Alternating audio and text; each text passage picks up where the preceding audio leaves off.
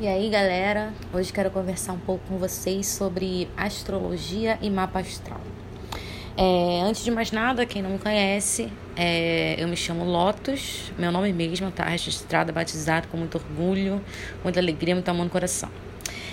É, então, e assim, eu vim falar um pouco da minha visão, tá? De mapa, de astrologia. É, então, essa é a parte 1. E é tudo, como eu falei, gente, não tem roteiro, não tem edição. Então, assim, é, assim, eu tenho resolvido fazer uma coisa mais espontânea, tá? Porque eu ficava muito de perfeccionismo e acabava não botando, não fazendo as ideias, não interagindo, não, não tentando passar o que eu acho que pode ser importante para muita gente, pode ajudar. Então é o seguinte, é, astrologia é mapa astral. A gente faz uma mapa astral. É, eu descobri recentemente através do Newton Schultz, reconselho muito, aconselho muito vocês seguirem Newton Schultz N-I-L-T-N-O-N, é, S-C-H-U-T-L-Z, Schultz, não, S-C-H-L-U-L-T-Z, enfim. Você vai encontrar lá Instagram, Facebook, YouTube, ele tem milhões de vídeos. E é o seguinte, segundo ele, os maiores estudiosos, o mapa astral, ele na verdade, ele é a sua proposta de evolução para essa vida. Então, você escolheu é, ali aqueles signos, posicionamentos, aspectos, etc., para coisas que você precisava ter e tal, para poder evoluir, para poder seguir as coisas que você precisava, enfim. Então, isso significa o quê? Que um mapa, a pessoa pode ter muito a ver com o mapa dela, mas ela pode estar muito por fora, tipo, ou seja, ela pode não estar trabalhando as energias direito como ela poderia, e por conta disso pode ser que a sua vida acabe sendo prejudicada, entendeu? Então, por exemplo, é... e astrologia, gente, eu quero falar também que eu acho assim, conforme eu for, eu vou me aprofundando em astrologia, eu vou percebendo que é, a maioria das pessoas, inclusive eu antes, tem uma visão muito superficial da astrologia e por conta disso acaba tendo alguns conceitos que são que acabam sendo pré-conceitos, não que se, não que as pessoas façam, façam isso por preconceito, mas acaba gerando pré-conceitos e as pessoas não compreendem o verdadeiro sentido de tudo isso da astrologia. E na, ah, eu tava vendo o vídeo do Newton, o Newton ligou aqui, pronto, peraí. então, e aí é o seguinte, as pessoas acabam tendo uma a maioria das pessoas tem aquela noção é, do tipo, ah, tal signo é assim, não gosto de tal signo. E quanto, que, quanto mais a pessoa se aprofunda em astrologia, mais ela se distancia disso. Ela vai percebendo que cada signo tem as suas coisas lindas, tem todo o seu potencial, tanto para luz quanto para as sombras, né? Isso faz parte da vida, né, gente? Luz e sombra. É, então, é, e a pessoa pode estar tá usando os seus potenciais do seu mapa, ou ela pode não estar usando nada dos seus potenciais. Ela pode ter altos potenciais de repente e não estar usando, né?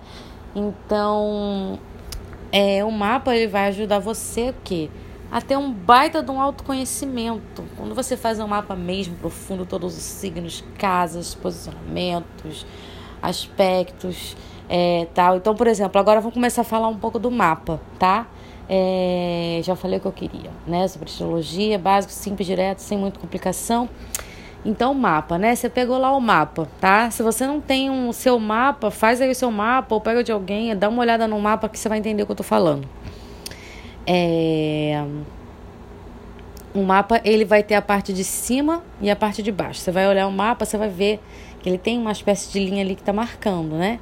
Então, a parte de cima, gente, por exemplo, é, pessoas que tiverem muitos, a maior parte de todos os signos na parte de cima, é, ela vai ser uma pessoa mais voltada para o exterior, para o social. Para ela é importante que ela troque muitas experiências para adquirir conhecimentos, para se desenvolver, para evoluir. No entanto, que as pessoas no hemisfério da parte de baixo do mapa, elas são pessoas mais íntimas, não são mais interiores. Então são pessoas que para elas é bom meditar, refletir, pensar. Elas, elas pensando ali, refletindo, tendo todo esse trabalho interno, elas vão poder também exteriorizar isso para o social. No tanto que a pessoa do hemisfério de cima, ao contrário, ela vai primeiro ela precisa trocar para poder adquirir o conhecimento que ela vai levar para ela para o interior dela, para a parte de baixo. Então, tudo se, vai se complementa, na verdade, são, né? E aí temos o hemisfério também da direita e da esquerda. Então, o da direita, ele vai ser um são pessoas de muita atividade. Então, são pessoas que fazem muito, que realizam muito. E, e do hemisfério esquerdo são pessoas de muita receptividade. Então, são pessoas que têm é, uma capacidade muito grande ali de, de, de absorver, de, de, sabe, de entender, de compreender.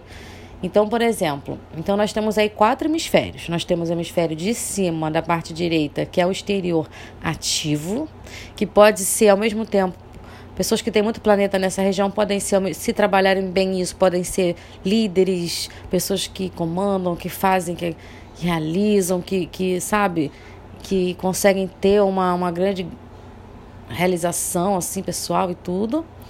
Mas se não trabalharem bem os trabalharem não trabalharem bem os aspectos, podem se tornar pessoas é, mandonas, ditadoras, né? Pessoas é, que gostam de controlar, enfim, né? E tal. Então, as pessoas da parte de cima da esquerda, que são pessoas do exterior extremamente receptivos, são aquelas pessoas extremamente sociais, abertas, comunicativas, gostam de conversar, de trocar, elas é, são muito alegres, podem ser muito alegres. tudo isso elas trabalhando o lado bom, sabe? Então vão ser pessoas de, muito sociáveis, sabe? Que se adaptam bem às situações, que curtem tudo, que são ecléticas, mas elas podem se trabalhar mal e as energias se tornarem pessoas é, muito, talvez muito superficiais, meio que vão com as outras, meio que não sabe direito o que quer, meio perdidas. Podem ser pessoas talvez é, que instáveis, né? Que, enfim, que ficam mais na superficialidade das coisas. Aí na parte de baixo da, da direita, nós temos o interior ativo. Então essas pessoas são têm tendência a ser, podem ser grandes pesquisadores, especialistas, sabe, pessoas que estudam muito, que aprendem, que se especializam. E se trabalharem um lado mal, se não trabalharem legal essa energia, podem se tornar críticos, aquelas pessoas chatas que ficam criticando, sabe? E tal, etc.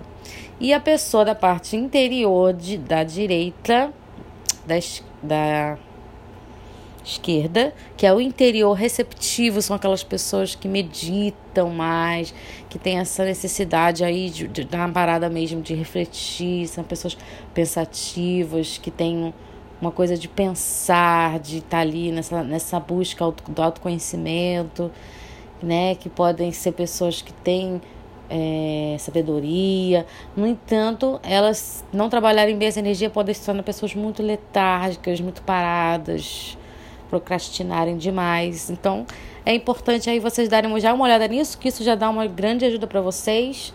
E temos é, as linhas, essas linhas aí, vermelhas, azuis, verdes. As vermelhas são aspectos negativos, mas muita calma nessa hora, porque mesmo que você tenha um monte de linhas vermelhas, eu também tenho. É, todo desafio no mapa, ele não é necessariamente uma coisa ruim, porque ele vai te fazer trabalhar mais naquilo e atingir uma genialidade, uma excelência. No entanto, aspectos muito positivos podem fazer a pessoa se acomodar, entendeu? E aí e pode acabar sendo pior. Então tudo isso é muito relativo com como você trabalha a força do seu mapa, entendeu? Então, e aí nós temos esses quadrantes, né? Aí nós temos é, nossos planetas, nossos signos e as casas, né? Então, eu não vou poder falar tudo de uma vez, né? Então, nós vamos começar daqui a pouco na próxima parte falar, começando a falar dos mapas, opa, dos signos e os planetas. Valeu, gente. Obrigada. Bom dia. Fiquem Fiquem em paz, muito amor no coração de todos. Beijos.